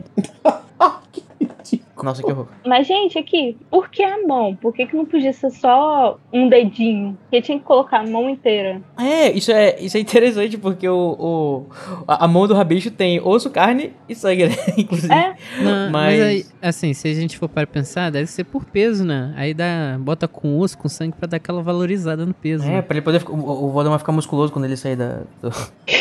Não, mas, sério, Quando o, você vai no o- açougue, o cara pega um monte de gordura, tocha lá e fala, não, tá batendo Ei. aí 5 quilos. Aí É, você vai tirar certeza. 3kg de gordura. Não, mas eu acho que isso é mais pela metáfora mesmo, sabe? Enquanto que eu acho que a magia, ela depende mais da, da intenção e do significado das coisas do que de fato a, o- a substância delas, eu acho que o fato dele tá dando a mão direita dele, sabe? Eu acho que é uma, É, é uma deve coisa é. que vale muito... A simbologia. Vale muito pra, pra simbologia do negócio. É, essa questão da simbologia pode ser muito mais. é, vale muito mais a pena do que a questão do bom grado. Ou eu tô viajando. Pode ser, né?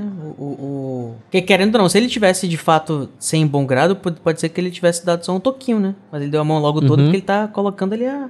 É, eu acho que a intenção superficial dele ali, o, que, a- o sentimento superficial dele é de medo e não quero fazer isso, o que, que eu tô fazendo isso? Mas acho que a intenção interna dele é que, tipo, eu quero que ele se estabeleça de novo porque isso vai ser uma esperança pra mim e tudo mais. pipipi, Uhum. Então acho que, né, pode ser É. mais a ver com o mais interno do que o É, tá é que né? novamente a Uhum. gente é, é, Antes a gente tava associando, tipo, a, a- o feitiço do Avada com o, o ódio e a vontade de matar. E aqui a palavra de bom grado, às vezes, é mais num, num sentido figurativo. Uhum. Porque a gente tem o contraponto que vai ser o forçado depois. Então, esse daqui, mesmo que não tenha sido o bom grado do tipo, ai, é claro que eu quero entregar o meu pulso inteiro aqui pra você, mas ele não. Ninguém tá pegando a mão dele, indo lá e cortando, sabe? Foi ele mesmo que cortou. Então foi ele É, que também acho consumou que é por aquele ato. E aí eu acho que, no sentido literal, abraçou É. a ideia e serviu pra poção. Às vezes a questão da mão pode ter sido até o próprio Voldemort que falou: Não, corta a mão, você vai botar a mão. Porque ele já tava pensando na, na mão que ele ia dar ao rabicho caso ele traísse. É, eu não sei se. É, mas é porque eu não sei se o Voldemort tava planejando dar uma mão pra ele, sabe? Eu acho que ele acabou dando porque, tipo, ah, você vai ser mais- útil pra mim se você tiver uma mão, sabe? Ele tem mais cara de pau, mas fazer isso mesmo. Eu acho que é importante o Voldemort também mostrar, fazer a mão do, do rabicho, porque ele vai fazer na frente dos outros também, né? Meio que pra mostrar uma recompensa que ele tá dando pra quem foi leal e serviu ele bem. Uhum. Tudo planejado. E sobre esse negócio de ser bom grado e tal, eu acho. é, tem até uma. O negócio que eu tava lendo, que eu tava preparando pra esse capítulo, o pessoal na internet viaja, né? Que tem uma, uma teoria assim. E se o Harry tivesse estragado a poção, simplesmente dando o sangue dele de bom grado, né? Porque o sangue do Harry tem que ser tirado sem a sua, sem o seu consentimento. Eu falei, olha, faz sentido. Só que não, né? Se a gente pensar que, que a intenção tem que ser até dentro da sua cabeça, não só o que você tá dizendo, é, o Harry não conseguiria estragar, a menos que ele realmente gostasse do Voldemort. É, não tem, não, não é o caso. O rabicho teve que ter um sangue de barata, né, Pra aguentar tudo isso, porque não, não, não é fácil, sabe? Tipo, ele tem muito medo e, e- e é um covarde, entre aspas, mas faz sentido o rabicho ser da Grifinória a- nesse capítulo mais do que nunca, assim. Porque as- a- o ato que ele tá fazendo, a, a- a grandiosidade do que ele tá fazendo nesse capítulo não é qualquer um que conseguiria, não. Manter a cabeça pra fazer essas- esse tipo de coisa. Sim, ele É. corta a própria mão, né? É como é que você corta? que ele- Como é que você atravessa a o seu punho com uma faca? Tipo assim, essa faca tava muito afiada, né, gente? Eu imagino que a tensão que o Rabicho tá sentindo agora é algo que ele nunca sentiu na vida dele e talvez que ele nunca mais vai sentir, mesmo depois que a coisa vai Uhum. apertar, a história vai cada vez ficando mais dark. Mas acho que o momento auge da trajetória do Rabicho Uhum. dentro da narrativa é agora, sabe? Uhum. Ele nunca teve tanta importância pro Voldemort.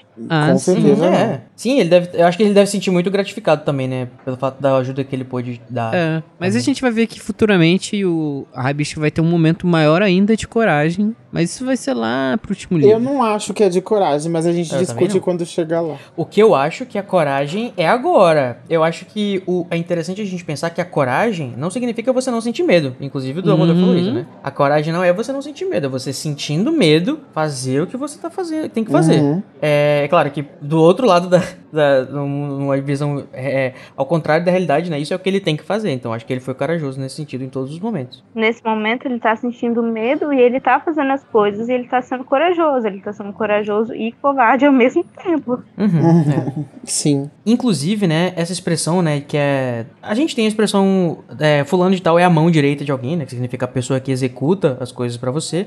E também tem uma expressão, que eu traduziria livremente do inglês, né, que é, é, daria meu braço direito por alguma coisa, né. Eu, eu- essa expressão existe em português? Tem alguma equivalência? Acho que Aqui, sim. eu fui alfabetizado em português. Eu daria o meu... Acho que a gente fala daria um rim em português, né? É, é mais É, comum nossa, você foi perspicaz agora, amigo. É, em inglês a gente fala I give my right arm por, por tal coisa. Isso, essa, essa expressão ela tem uma origem na guerra, né? Inclusive, ela vem lá do início do século XVII, né? Depois da Guerra Civil Americana, que o governo ele começou a oferecer pensão aos soldados que perderam membros. E aí a, a- essa frase ficou ligada, essa grande compensação, né? Para lesões e acidentes de guerra, né? Que as pessoas diziam, ah, por isso aqui eu daria até meu braço direito, entendeu? Tipo, Uhum. pra ganhar tal coisa. Nossa. E faz sentido a do rim em português também, né? Talvez dê pra gente ter. Talvez seja uma origem parecida. Eu daria meu rim por um PS5. Olha aí, se alguém tiver interessado num rim, o É. Luiz tá abrindo aqui o A classificado. Luiz aceitando troca. Um rim é muito, um rim é muito, é muito barato com comparação ao PlayStation 5, né? Ô Luiz, você daria o seu sangue também, talvez? Porque agora a gente vai falar do sangue, né? O, o sangue que tem que ser tirado Ah, né? sem, é, sem a pessoa querer. Como é que fala? Unwillingly. força. É, a força, né? E a gente vai descobrir que o sangue de Harry tem poder, tem poder, tem poder. Amigo, essa parte do sangue é muito massa porque ela é usada como o agente que ressuscita, é, que, que vai ser a- a- o ponto final ali, a liga que vai juntar tudo e ressuscitar o. Vai, vai dar o poder do caldinho ressuscitar o Voldemort, né? Uhum. E eu acho legal a gente eu trazer um paralelo aqui, é, que é da, da mitologia cristã, porque o sangue. Eita, falou mitologia cristã, que isso, gente? Porque, o- ué, Mas não é, não. na, da, da origem cristã do sangue com o. Essa, essa conexão do sangue com a vida, né? Porque Sim. a, tem, tem a crença cristã de que os animais, por exemplo, não têm alma. E o sangue é a vida deles. Então o sangue do inimigo, do, da pessoa que vai ressurgir, vai ser usado ali como o, o, o ponto final para dar a vida de volta Uhum. para aquela pessoa. O sangue da, da- do inimigo correr nas, nas veias do, do outro vai ser o que vai trazer ele à vida, sabe? Eu acho que, Que é louco, né? um paralelo cristão aí que dá pra ser feito. O cristianismo, né, ele tem, né, das suas origens, vamos dizer assim, judaicas, vem também de uma tradição que tem muito sacrifício, né? O, o- o judaísmo, no início, tem Uhum. vários sacrifícios. Oh, e o Antigo onde Testamento, também. né? E o, o sangue tem realmente esse papel, não só nas, nas religiões, quanto também na- no cultismo, né? O sangue, ele é uma coisa extremamente... que, que deixa os rituais muito mais fortes, é uma coisa que potencializa. Porque o sangue é, é, é quem você é, é a sua identidade. O né? sangue, de certa forma, também é, é aquilo, né? O sangue é a vida. Quando você tira o sangue de uma pessoa, você já fica ali, caraca, se a pessoa tá perdendo sangue, ela tá É, derramou morrendo. o sangue. Uhum. É, é- é, geralmente ele, é, as coisas que envolvem sangue na, na- nas magias, né, vamos dizer assim, tem uma característica muito identitária. Você que tá tipo fazendo aquilo para aquela pessoa, ou então você tá reforçando aquilo com o, o sangue, né? Meu, o sangue ele dá uma ideia de, um- de um pacto, um- um- uma, uma filiação talvez, né? Existem até uma, uma Ah, ou leitura. existe o pacto de sangue, né? Que as pessoas antigamente faziam, né, Coitico? Elas cortavam a mão. Uhum. É, e também tem no, lá nos anos 20, né? Dumbledore Uhum. e tal, Grindelwald, a gente vai, Ô, vai amigo, acontecer. E eu também gosto de pensar sobre o fato de a carne ter que ser dada de bom grado e o sangue ter que ser retirado à força, porque me faz me faz interpretar como se a carne dada de bom, de bom grado é o simbolismo de que o servo está à mercê do seu senhor, né? Então ele está abaixo do, do senhor e ele tem que se sacrificar por ele. Só que um inimigo, ele não tem que estar a, abaixo do outro. Ele tem um inimigo bom, um inimigo que se preze, ele está à altura, né? Um, um, um grande vilão não, não, um- não respeita um inimigo que não esteja à altura. Então, eh, o inimigo, o sangue não pode ser dado nem nada. Ele tem que ser retirado da, daquele inimigo que é à altura para que os dois sejam ali, como a própria profecia disse, né? Como um igual. E tem uma é legal pensar que tem uma linha muito tênue entre a inimizade e, e, e, e o amor, sabe? Por exemplo. Então, o sangue de um vai correr nas veias do outro, sabe? É uma coisa que conecta os inimigos de uma forma como nunca antes. Gente, mas tem uma, eu tenho uma, um questionamento também que eu fico pensando de vez em quando. O sangue do Dumbledore também ajudaria nessa, nessa poção? Eu sei que o, que o Voldemort usou o Harry por causa que agora ele pode tocar, né? No, Uhum. no Harry. Mas no caso, o Dumbledore também serviria pra fazer essa poção dar sucesso? É interessante você pensar, né? Como que Voldemort, no estado que ele tava, ia conseguir tocar um dedinho no Dumbledore, né? Tipo, coitado, né? Quem é você, Sim. Voldemort, Pois é. Pra conseguir tirar uma gota de sangue É, da toda poderosa Dumbledore, é pra começar. verdade, pra começar. Além do fato que eu acho que o Daniel vai dizer do, do sangue Isso. do Harry. Isso é importante pro... É, voltando no que eu tinha dito de, de que inimigos têm que estar à altura um do outro, eu acho que o sangue do Harry foi estrategicamente colocado pelo, pelo Voldemort, não só pelo fato de agora ele poder tocar o inimigo dele, mas é que o Harry foi a única pessoa em anos e anos de sobera- soberania do Voldemort que destruiu ele, sabe? Então Uhum, ele sim. é o arqui Tem um recalque aí, né? o vilão final do Voldemort, sabe? É, Uhum. é, o- é o sangue dele mesmo que vai ter que correr nas veias, porque ele é o único digno, e- Uhum. entre aspas, assim. E, inclusive, lê do engano, né? De Voldemort usar o, o sangue do Harry. Como a gente vai descobrir quando a gente explorar o olhar triunfante de Dumbledore em alguns capítulos pra frente. Quando o Rabicho ele vira, ele diz pro Voldemort, ele fala que qualquer sangue funcionaria. O, o Voldemort quer ter essa, essa imunidade ao Harry, né? Não tem como deixar. Mas eu acho que a, a pergunta da Ju, pelo que eu entendi, foi porque, tipo assim, se a gente tá dizendo que tem que ser um sangue que tenha um adversário à altura, né? De fato, acho que o Dumbledore seria o, É. o a melhor pessoa pra você ter o sangue de. Mas no contexto, talvez não. É, dado é que eu não- É que, pelo se como a gente tá falando muito de simbolismo nesse episódio, eu acho que sim. O, obviamente, o Dumbledore é um adversário mais à altura do que o Harry, mas a simbologia de o Harry ter destruído o Voldemort e o Dumbledore não, acho que pode falar mais alto, sabe? O nesse que o momento. Harry representa pro O que o Harry Voldemort. representa, exato. É mais É. pela, pela teatralidade da coisa do que qualquer outro motivo, assim, sabe? Principalmente porque vai ter que ser na frente dos seguidores dele daqui a Uma pouco. bicha closuda que nem o Voldemort vai chegar de qualquer jeito? Não vai. Não, Não vai, vai. amor. Jamais. Ela vai ter que sair do caldeirão toda produzida, né? Performando. Toda, toda depilada, toda natural. Sair da, Menina daquela, Daquele caldeirão cheio das, dos diamantes, naquele, naquela explosão de luz. Aquele É uma coisa- firework da Katy Perry tocando no fundo. Com certeza. Gostou? E a gente tá zoando aqui, mas eu imagino o Harry na hora de vendo aquela, aquela coisa se formando, tipo assim, puta que pariu. Como diz a, a, a, a Lia Wyler nesse capítulo, né? Agora fudeu, agora melou.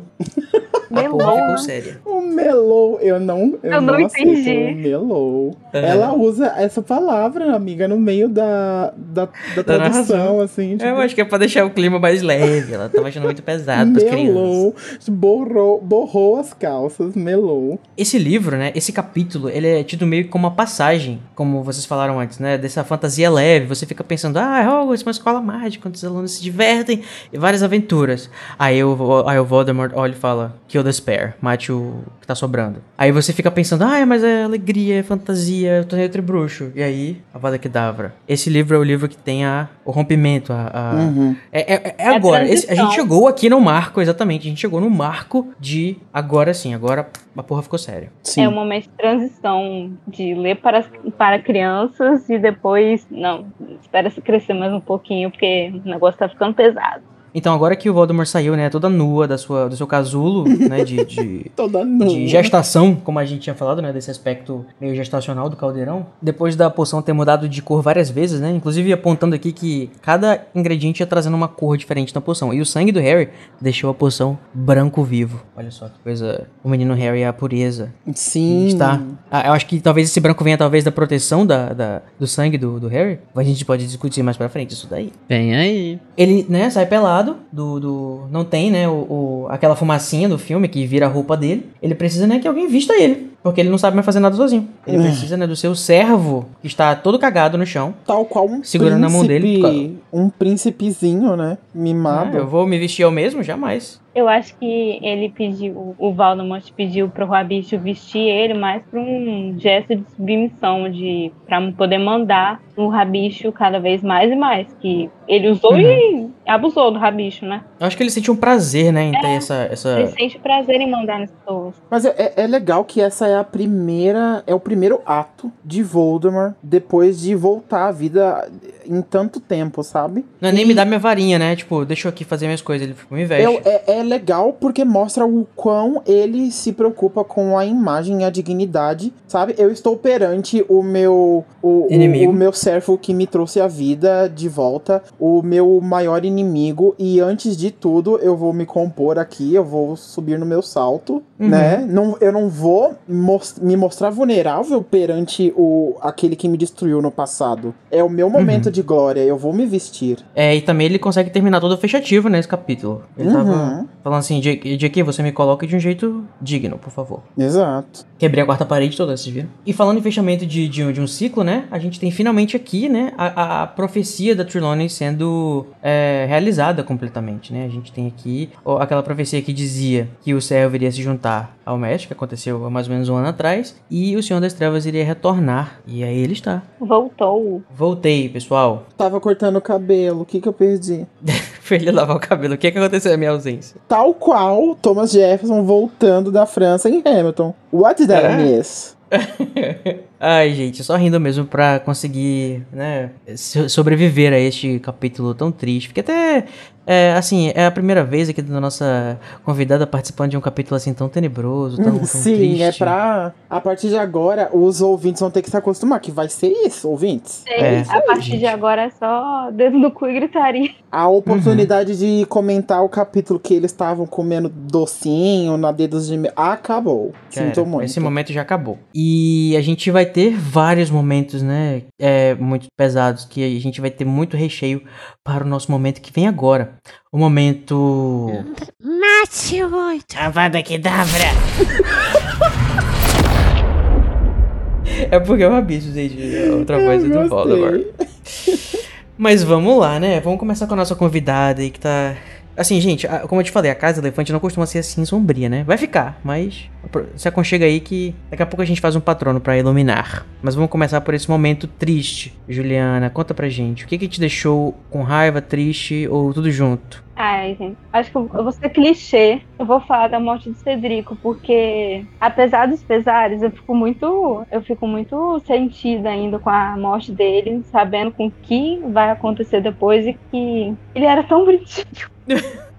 É, vai ser uma daquelas pessoas que vai morrer, aí os nossos pais vão dizer assim: Nossa, era tão bonito, né? Exatamente. E eu fico imaginando o Robert Pattinson, tipo, Cedrico pra mim é ele, eu, eu não consigo desassociar. Aí pior que eu também não, durante todo esse episódio eu imaginei a cara dele pra ser o Cé- o Cédric Sim. também. É, é, é Descansa em Paz. E Cedrico.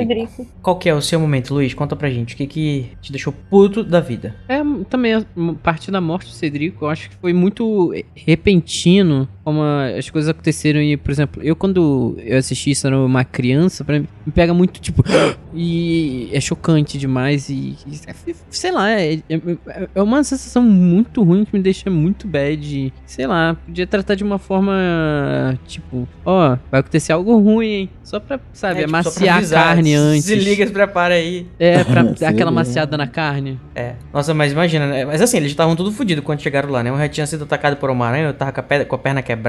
É só daí mal pior. E agora Também- vai ter um estresse pós-traumático básico pro Harry pro, pro próximo livro. Mas ó, não tô falando que é ruim, eu só tenho que achar um defeito do, do negócio aqui, gente. Não me julgue. Julgue a pergunta. Desculpa, querido, mas é o nosso padrão, não posso estar mudando. É, conta pra gente, Daniel Filho, qual que é o seu momento da Vada Kedavra? Ai, amigo. Tem, tem alguma coisa ruim nesse Que capítulo? não seja, né, a Vada Kedavra nesse capítulo. alguma coisa que não seja a Vada que dá. Não, mas é- esse capítulo é muito bem construído do início ao fim. Não tem nada que eu desgoste dele. É tipo, claro que a morte do Cedrico é triste. Então, se tiver que falar alguma coisa, ser clichê igual todo mundo. E falar isso, né? Eu também não gosto muito. é, na verdade, eu gosto. KKK, mas assim, me, me- usando de empatia aqui, eu não gosto, eu não gostaria de ser o Harry nesse momento e sentir, é, ter essa sensação de impotência que ele tem e de desnorteamento que ele tá tendo, sabe? Então esse capítulo é assustador num, num todo. Não, assim, é dona perna, dona cicatriz, tá preso, tem o Lorde das Trevas voltando, tem o cara que morreu. Tipo, é. É, sabe? E, e- e, nossa, deve. A parte que, que fala sobre como a cicatriz dele, teve, dele deve ter doído. E ainda a Ju comentou que deve ter doído mais intensamente do que nunca na vida dele. Nossa, isso deve, ser, deve ter sido horrível demais. Então o seu Avada vai pra dor da testa do Harry. Hum, É, pra não ter. Pra não ser clichê igual os outros e falar que o Cedrico, né? Porque assim, é triste. Cedrico,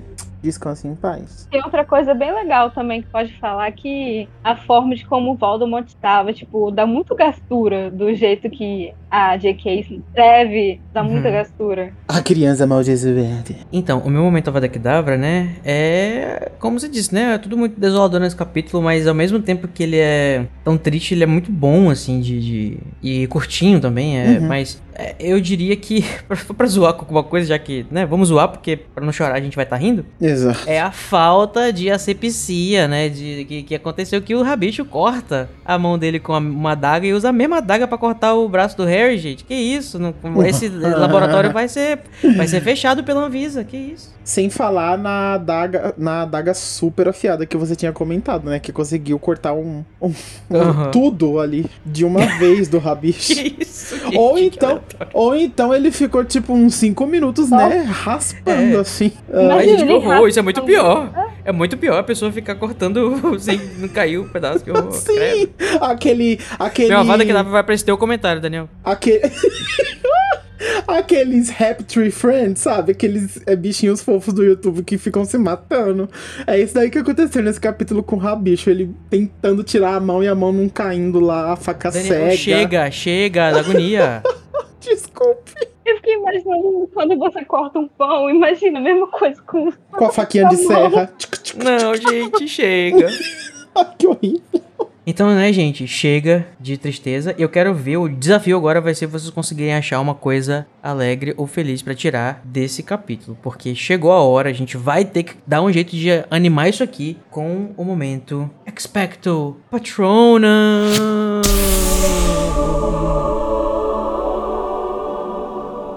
Então, vamos começar mais uma vez pela nossa convidada, claro. Traz um pouquinho de alegria pra gente, Ju, por favor. Não é exatamente alegre, mas eu fico muito, muito animada com a volta do Voldemort aqui. Eu fico pensando, tipo, é agora, Nossa. meu Deus do céu. O bagulho vai ficar Isso é doido. um sinal bom ou ruim? Eu devo me preocupar. Ju, ela disse que ela é meio amiga. Sonserina, né? Então, assim, a gente. O lado de Sonserina tá puxando aqui agora. Minha Não, mas é- amiga apoia Voldemort. O que fazer? Google pesquisar. a minha amiga torce pela volta do Voldemort. O que fa- como, como lidar. Mas é, é assim, é, é o momento que vai deixar as coisas se moverem de uma forma, forma mais, né, mais séria mesmo. É, é o, é o grande momento de virada. Eu acho que é, Exatamente. é tipo, agora vai. É o turning É isso aí. point, né, Code? Aí, ó. Esse, eu tô com a Ju também. Eu, eu, eu- meu espectro patrono vai pra esse momento, embora ele não seja feliz. Porque a gente, enquanto leitor, quer ver isso mesmo, né? Quer ver o circo pegar fogo. Exatamente. E esse é o grande clímax do. Nossa, um clímax tão grande quanto esse vai ser só a queda do Voldemort depois. Esse é o sabe? clímax eu clímax acho. do, do livro, pelo menos é do livro. Não, é, Uhum. esse é o grande clímax do livro e assim, pra mim ele se equipara é, esse momento na série só se, só se equipara ao a queda do Voldemort em si no, no Relíquias da Morte. Então assim, a, a, a construção narrativa pra chegar nesse ápice é muito bem feita e, e eleva assim você de um jeito que você fica louco, você fica, Hum. Uhum. eu preciso, socorro, socorro, eu vou terminar esse livro agora, sabe? É, eu diria que o clímax tá aí nesse capítulo e no Prior Incantatem, porque é quando acontece alguma coisa de fato, né, que, Quando que tem a batalha entre os dois. né? É, quando Uhum. tem a batalha. O, porque depois disso vai ser só explicação mesmo, assim. Vai, É ser, verdade. vai ser fechar os. fechar as coisas abertas e desenvolver meio que a preparar a história pro próximo livro, né? Eu gosto Mas realmente, o clímax como ponto mais alto, é, eu, eu, acho gosto que são esses dois capítulos. especialmente de que esse capítulo termina com. Literalmente falando assim, e, e o Lord Voldemort retornou, sabe? Então, assim, é difícil uma pessoa conseguir parar e, e não ver a próxima página depois disso. Preci- Uhum. a, gente precisa, a gente é levado a fazer isso. Eu acho que esse livro foi escrito pensando, tipo, chegou essa parte, é daqui ao fim, você lendo É direto. daqui ao fim. Uhum. Muito bom. E o seu, Luiz, qual que é o seu momento expecto patronum? A minha parte favorita desse capítulo, é, além disso tudo que todo mundo comentou, é como a J.K. é incrível pra construir é, esse clima que a gente tem na leitura pesado, um clima às vezes meio mórbido, estranho, é, raramente Uhum. a gente encontra isso no livro. É um clima que ela acaba levando até pra outras literaturas dela, principalmente com Cormoran Strike, que é uma questão mais in- investigativa. Fala muito sobre essa, algumas vezes assassinato. E, cara, eu, eu- eu não a gente deveria se preocupar com a J.K. Rowling por ela conseguir escrever as essas coisas É. assim, quando se, se sentimenta essa realidade. Não sei, até mas- a prosa, né? Quando o, o Cedric morre, né? E o Harry fica olhando pro, pra ele. Fala assim: por um segundo que continha toda a eternidade, Harry fitou o rosto do colega. Seus olhos cinzentos abertos, vidrados e inexpressivos, como uma janela de uma casa deserta. É uma coisa, tipo, que. Nossa, é, é quase poesia, sabe? Eu acho muito, muito Uhum. bonito a, a descrição. Não, e, e sim, ela vai, ela vai continuando isso numa descrição onde ela fala como tava a boca, ele como ele simplesmente só cai com um, um sabe, algum um peso caiu no chão, é, é- até quando na hora que o rabicho corta a mão, ela descreve que o Harry ficou tão nervoso que ele fechou o olho, ele se ele forçou a fechar o olho, ele só escutou o barulho da mão caindo no caldeirão. Uhum. Você consegue sentir. É, você fica com aquele nervosinho, sabe? Que você fica. Ah, Acho que ela mal tava esperando pra escrever essas coisas assim mais, mais bizarras, sabe? Tipo, é. Sim. Tipo, ah, não deixaram eu escrever o ritual do negócio, pois eu vou arrochar. ah, não posso ensinar as pessoas a, a dividir a alma? Ah, vocês me esperem. Me aguarde. E pra mim, né, para além da, da narração maravilhosa e de tudo mais, eu acho que é muito legal o fato de que o Voldemort acaba usando o sangue do Harry e isso vai trazer tantos problemas pro Voldemort no futuro. E isso é tão simbólico, mas eu não vou me alongar por enquanto, porque eu, eu tenho muita coisa Vem pra ser aí, né? lá no, no- Exatamente, vem aí, no, no escritório de Dumbledore no futuro. E então, chegando, né, ao fim deste episódio, eu gostaria, né, de agradecer profundamente a nossa convidada, né, Juliana. Obrigada a vocês todos. Não, o que que é, você você quer deixar aqui um- o seu contato, né, para shows? Como é que o pessoal encontra você? Pra Gente. show. Eu amo. Redes sociais, você tem algum projeto, algum jabá? Tranquilo. As coisas que eu sou arquiteta, não. Mas se vocês quiserem me chamar mais vezes, eu ia adorar, tá bom? Só queria dizer isso. Espero que você tenha se divertido com esse tema maravilhoso. Foi né? maravilhoso. tema gente. leve. Uhum, tema leve. Muito leve, muito legal. Mas adorei participar desse podcast com vocês.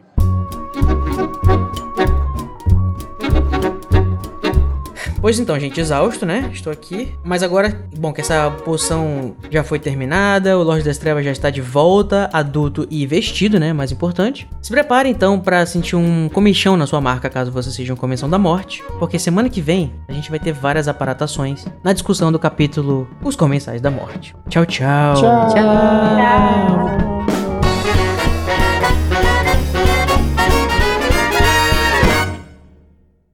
o nosso momento que vem agora. O momento. Alguém fala assim, mate o outro. Alguém fala, mate o outro. Mate o oito. Esse é o Smeagol, é o Gollum.